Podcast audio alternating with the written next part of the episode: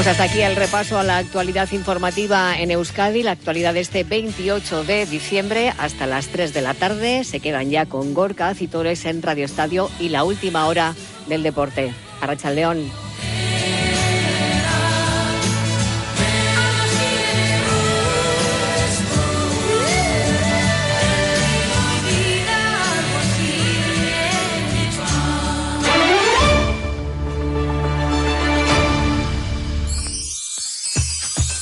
Felices fiestas.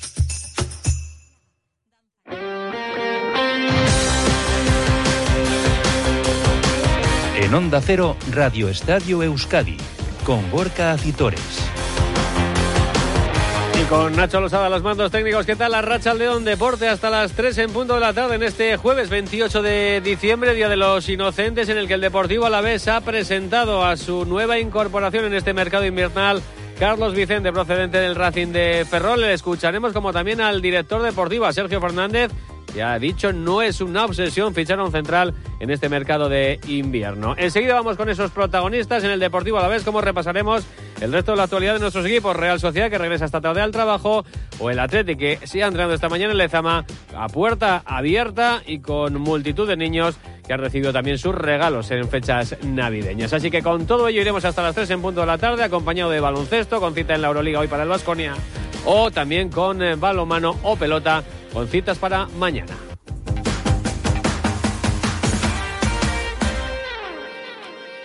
Zientzia, teknologia eta berrikuntzako plana Euskadi 2030 mar. Euskadi zientifikoa, teknologikoa eta berritzailea. Eta talentua guztiaren oinarria. Amazortzi mila zeieun milioi euroko inbertsioa. Partekatutako kompromisoa berrikuntzan liderrak diren Europako eskualdeen artean kokatzeko. Eusko jaurlaritza. Euskadi. Auzolana.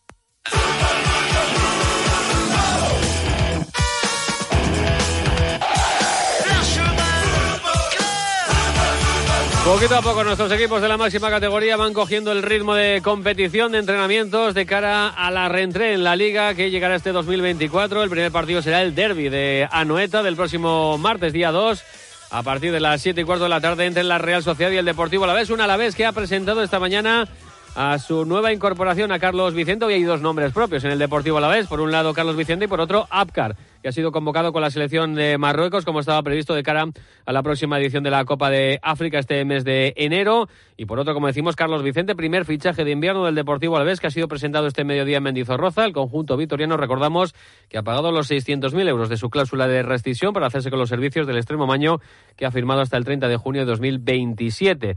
Sus buenas actuaciones esta temporada en Segunda División con el recién ascendido Racing de Ferrol le han valido para llegar al Deportivo a la vez, aunque había varios clubes más interesados en su fichaje, como por ejemplo el Valencia, donde parecía en un principio su destino. El propio futbolista ha explicado así este mediodía su proceso de llegada a Vitoria. Bueno, fue un proceso bastante largo y dentro de lo que cabe he llevarlo lo mejor posible, pero bueno, sí que es verdad que hubo muchos equipos interesados y, pero bueno, al final, sobre todo Sergio, ¿no? Pues eh, hablaba, hablé con él, eh, me transmitieron sus, ideas, confiaron en mí y y bueno, al final me decidí por este equipo, por el proyecto, por sobre todo, soy una persona que se fija mucho en las sensaciones que le causa las personas y los clubes, ¿no? Por así decirlo, y, y que me causaron muy buenas sensaciones, ¿no? Entonces yo creo que es uno de los grandes factores por lo que, por lo que estoy aquí. Además de que, bueno, pues como club, como proyecto, creo que es algo muy interesante y que, y que, oye, creo que aquí se pueden hacer cosas muy bonitas. No podía faltar la típica pregunta en una rueda de prensa de presentación a un futbolista que llega a primera división y es cómo se define como futbolista. Me gusta definirme como un extremo, suelo, estoy más habituado a jugar en banda derecha, pero bueno, también me considero bastante polivalente.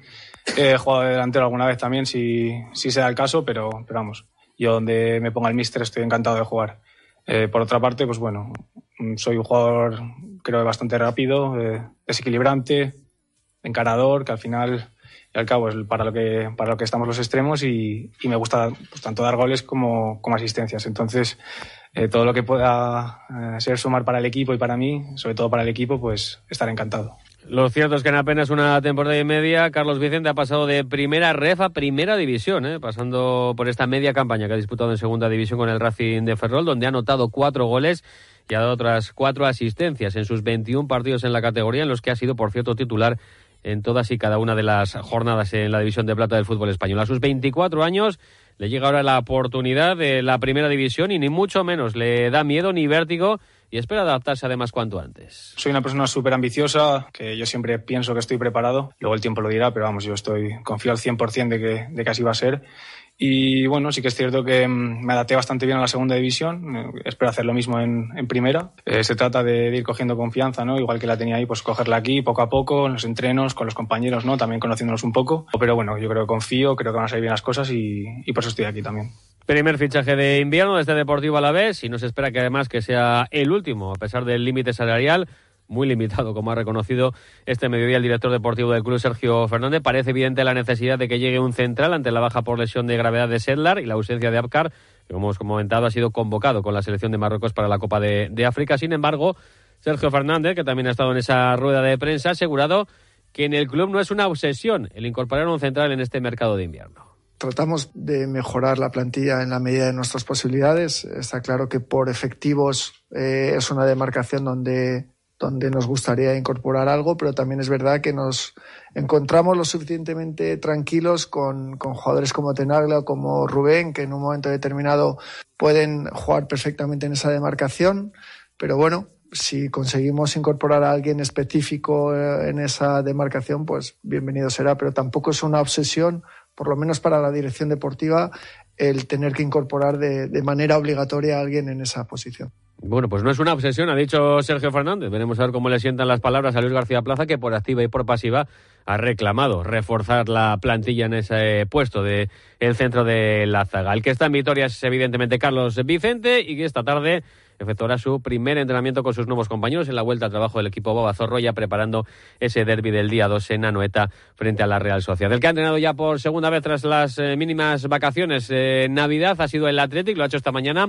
a puerta abierta en las instalaciones deportivas de Lezama y como era de esperar, se habían agotado esas entradas gratuitas para acudir hoy a las instalaciones rojo y blancas, lleno de reventón en el campo 2 de Lezama con más de 3.000 espectadores, la mayoría de ellos eh, niños que han visto entrenar a los suyos, a sus ídolos, a la plantilla de Ernesto Valverde con ausencias como la de Guruceta o Íñigo Ruiz de Galarreta, que han trabajado al margen en el eh, campo 1, o Dani García eh, y de Marcos, además de Iñaki Williams, que no han entrenado hoy tampoco con el resto de sus compañeros. Por cierto, Iñaki Williams Mañana va a comparecer ante los medios de comunicación antes del entrenamiento.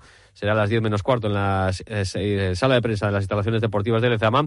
Y ahí conoceremos las impresiones del jugador que está citado con gana para esa concentración que va a arrancar el próximo día 31 y que en principio no estará disponible ya para el partido del eh, Sánchez Pijuán del jueves 4 de enero a las 7 y cuarto frente al Sevilla. Ayer hacíamos balance del 2023 para el Deportivo Alavés. Hoy le toca el turno al Atlético y saludamos al periodista que durante muchos años en Onda Cero Bilbao ha analizado también al Atlético, que es eh, Juan Carlos Lachaga. Juan Carlos, ¿qué tal, León? Hola, León Gorka. Bueno, un año 2023 que yo creo que tiene para el Atlético dos partes muy diferenciadas, ¿no? La primera mitad del año, que fue la segunda vuelta eh, de la temporada pasada, y esta primera vuelta de esta temporada, que es la segunda parte de este año 2023, bastante diferenciadas.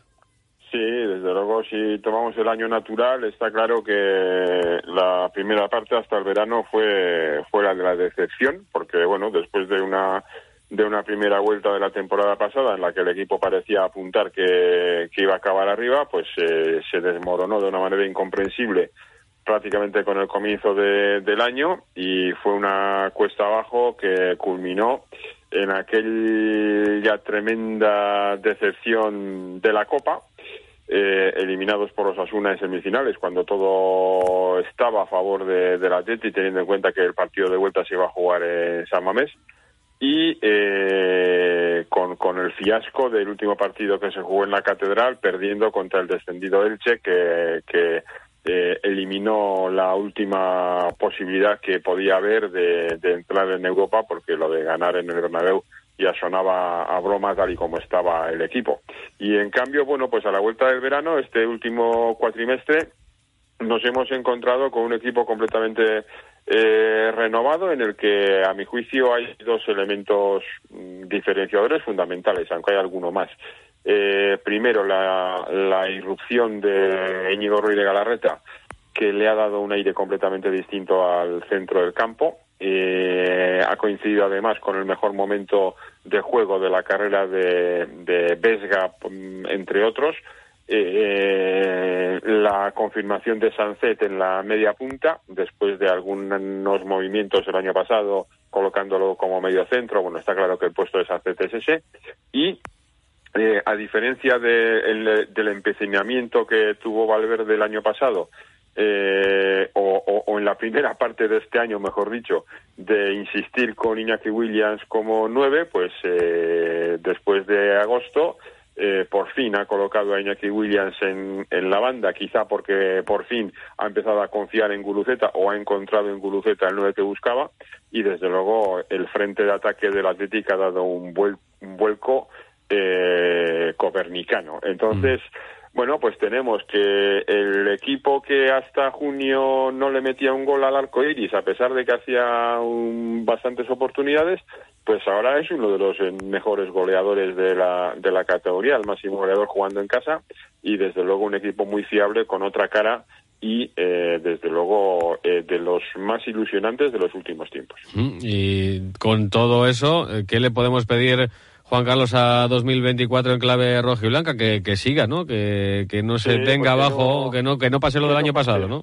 Eso es, que no pase lo que ha pasado el primer semestre de este año, ¿eh? que, que el equipo se mantenga en la misma línea, da la impresión de que sí, porque al equipo se le ve más sólido, se le ve mucho más confiado en lo que está haciendo e incluso se ve que empieza a haber un relevo que, que puede facilitar una rotación más sólida que la del año pasado. La irrupción de gente como Unai Gómez o Jaureguizar mm, Prados. Eh, la recuperación de Herrera, el propio Prados, que mm, para mí es el futbolista más claro de los últimos que, que, se han incorporado, efectivamente, pues yo creo que sí le da a Valverde herramientas suficientes como para dosificar y que el esfuerzo, que el equipo no acuse el esfuerzo en el tramo final como lo ha venido ocurriendo en las en las últimas temporadas. Hombre, es verdad que vamos a lamentar la baja durante este mes, por lo menos, de, del mejor Iñaki Williams de su carrera. Esperemos que Berenguer o el que le toque suplirle, pues mantenga, mantenga el nivel. Es una pena, pero bueno, son las hipotecas que hay que pagar por tener internacionales, así que no nos vamos a, no nos vamos a quejar por eso. Desde luego que si ya la última, Juan Carlos, eh, para un bermeano eh, como tú, el que haya dos jugadores tan jóvenes, de 20 añitos, prácticamente de la cuadrilla de, de, Bermeo, y que hayan dado el salto al primer equipo y a, y a debutar en la primera división esta temporada como son Unai Gómez y Jaureguizar, me imagino que el pueblo estará revolucionado. Sí, la verdad es que como bermeano es una alegría porque hemos tenido muy poquitos representantes en el primer equipo de la TT a lo largo de, toda la historia del club, ¿no? De 125 años, pues apenas tres o cuatro futbolistas han llegado al primer equipo y tampoco han tenido mucha continuidad. Estos dos parece que vienen con otra cara, con otra fuerza y desde luego se les ve, se les ve con, con hambre y con ganas de instalarse en el primer equipo. La aportación de Unai Gómez el día del de la Unión Deportiva Las Palmas, desde luego, fue espectacular.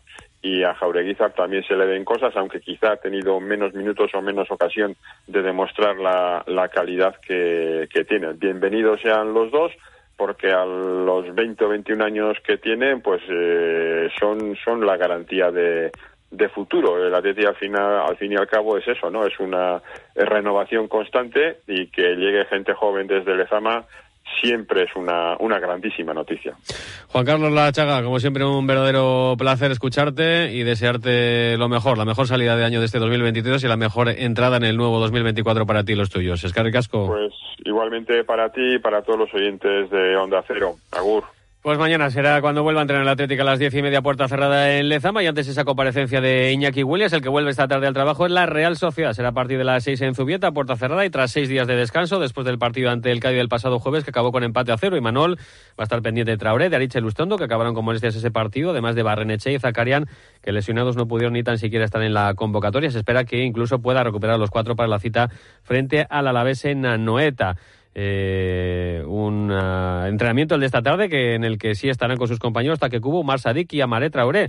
eh, antes de marcharse a la Copa de Asia y África respectivamente. Su presencia en el entrenamiento de esta tarde está asegurada, no así que puedan estar el próximo martes en ese derbi ante el Alavés, aunque desde el club se trabaja para que así sea. Una Real que, por cierto, fue premiada anoche en la gala de la prensa deportiva de Guipúzcoa por su trayectoria en Europa y en la Liga, galardón que recogió el presidente de la entidad, Joaquín Aperribay, que hablaba del cada vez más alto listón que se está poniendo a día de hoy la Real y mirando ya la gran cita de febrero esa Champions, esos partidos de octavos de final ante el Paris Saint Germain. Poco más de un mes a París. Vamos a ver si, si, si podemos ir a París a, a bueno, pues a, a seguir que vamos en Champions. A ver si podemos empezar también la temporada bien con, con este año bien con la vez, que es importante hacer una buena segunda vuelta. Y el listón es ser de lunes a viernes. El listón es intentar que la Real sea cada día mejor, porque si nosotros no nos escapamos del esfuerzo, la verdad es que no podemos escapar.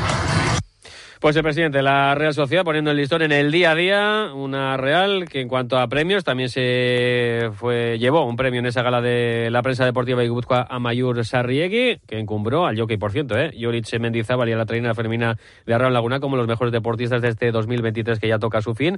Y en clave real, destacar también que Beñat Turrientes fue reconocido en su localidad natal en Beasain por el ayuntamiento como mejor deportista de 2023. Turrientes y el resto de jugadores del equipo Churdín que optan, como siempre, a lograr el premio a final de temporada del mejor jugador de la Real de la campaña, el premio Duchaya, que otorgan nuestros oyentes con sus votos eh, tras cada partido. De momento sigue en cabeza Remiro, seguido de Brais Méndez y Taque Cubo.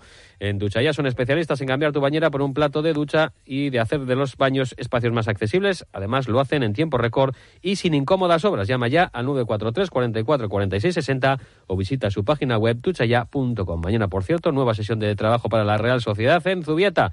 Será a las 11 y a puerta abierta. Cada vez tengo más visitas en la web. Ayer me entró el primer pedido por Instagram. Ahora tengo ordenada mi base de datos de clientes y puedo enviarles mis ofertas. He conseguido salir en los primeros puestos en Google. He averiguado por qué apenas tenía ventas en mi web y ya me lo han arreglado. Euscommerce, el programa de transformación digital del Departamento de Turismo, Comercio y Consumo del Gobierno Vasco, gestionado por las cámaras de comercio vascas.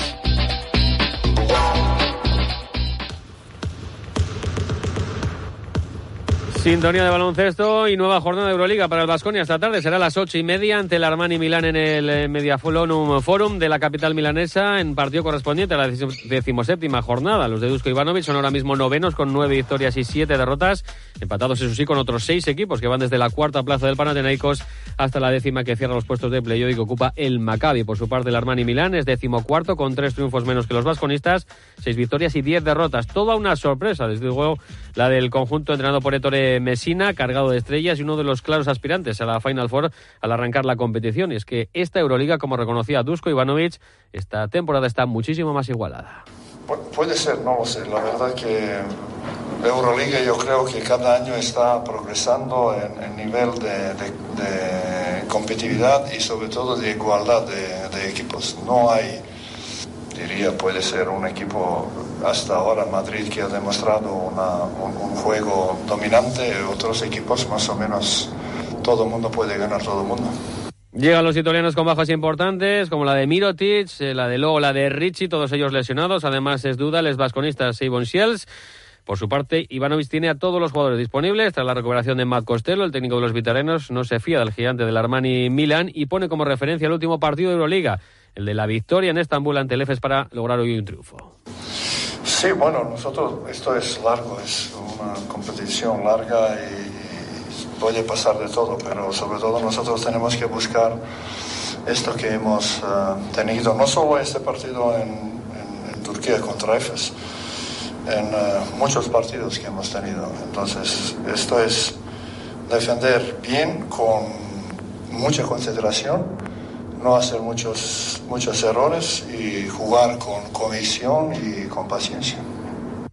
Eso en cuanto al Vasconia, esa cita de Euroliga a las ocho y media en Milán. En cuanto a Bilbao Basket, esta tarde tiene junta de accionistas y en el Lev Oro, mañana Guipuzco Basket a las ocho y media se enfrenta en casa a la Liga Cantabria, un GBC que es cuarto ahora mismo, a falta de tres jornadas para cerrar la primera vuelta y con opciones de alcanzar la segunda plaza y poder disputar, ¿por qué no?, la Copa Princesa, aunque su técnico Mikel Odriozola no quiere hacer cuentas y solo piensa en el encuentro de mañana ante los cántabros. Yo miro la clasificación todas las semanas, pero es de la jornada uno. No te voy a decir que no me importa lo que hagan el resto. Me importa, veo partidos, me gusta, Eh, me gusta que la liga esté igualada, pero, pero eso no quita que me ponga a hacer matemáticas, ¿no? Yo ya he estudiado mi carrera, eh, tengo algún máster, doctorado y todo, y yo lo de las cuentas ya me ha tocado trabajar bastante, por suerte aquí eh, algo de estadísticas sí toca, pero, pero ese tipo de cuentas no, no me suelen tocar mucho, ¿no? Pues eso será el sábado para mañana viernes para el Guipúzcoa Basket. Mañana también cita para el Veravera en la división de honor de balonmano. Las guipuzcoanas regresan al Gasca un mes después de su último partido en casa. Jugarán eh, frente al eh, Elda a las 8 de la tarde y en pelota Pello Echeverría no va a disputar finalmente el encuentro que cierra mañana la sexta jornada del Campeonato Parejas. El delantero de Aspa ha realizado esta mañana una prueba y ha descartado poder jugar mañana aunque no estar en la cita del domingo en Tolosa. Mañana en Sestao, Javier Zavala sustituirá a Pello Echeverría y junto a Zabaleta se medirán a Peña Segundo y Albisu. Con esta nota de pelota llegamos al final de este Radio Estadio Euskadi. A las 3 llega la información en Onda Cero. Que pasen una buena tarde, Agur.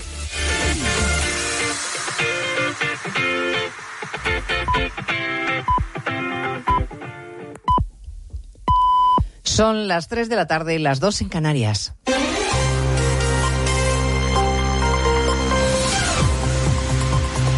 Noticias en Onda Cero.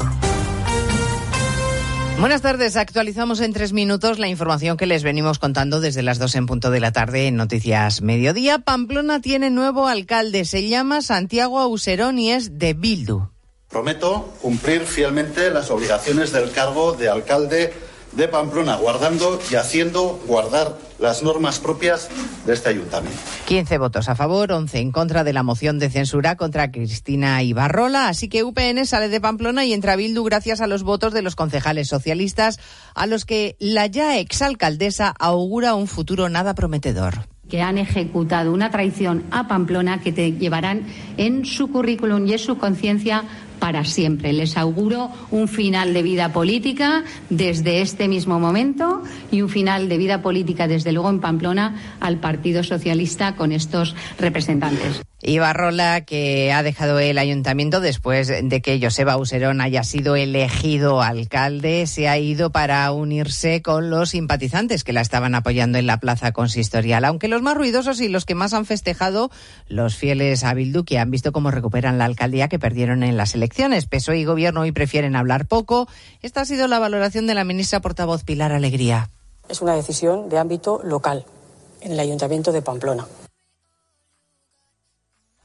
Una decisión que al Partido Socialista fuera del constitucionalismo al acabar 2023 brindando con Bildu en Pamplona, ha dicho el líder del Partido Popular, Alberto Núñez Feijóo, que hoy ha hecho balance del curso político y declaración de intenciones de cara al 24 para recomponer lo que está rompiendo el gobierno Sánchez. Vamos a seguir defendiendo este básico principio sin el cual no hay constitución.